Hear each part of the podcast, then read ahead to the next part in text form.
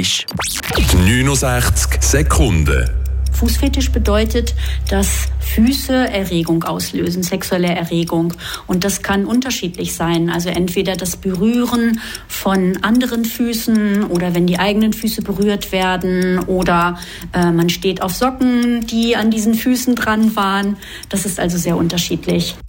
Und wie das entsteht, das wissen wir ja nicht ganz genau. Also ich denke, es ist bei allen Menschen gleich. Wir haben alle ein bestimmtes Erregungsmuster. Bestimmte Dinge erregen uns und andere nicht. Und da haben wir wahrscheinlich irgendwas in dieser Richtung so erlebt. Irgendwelche Erinnerungen sind damit verknüpft.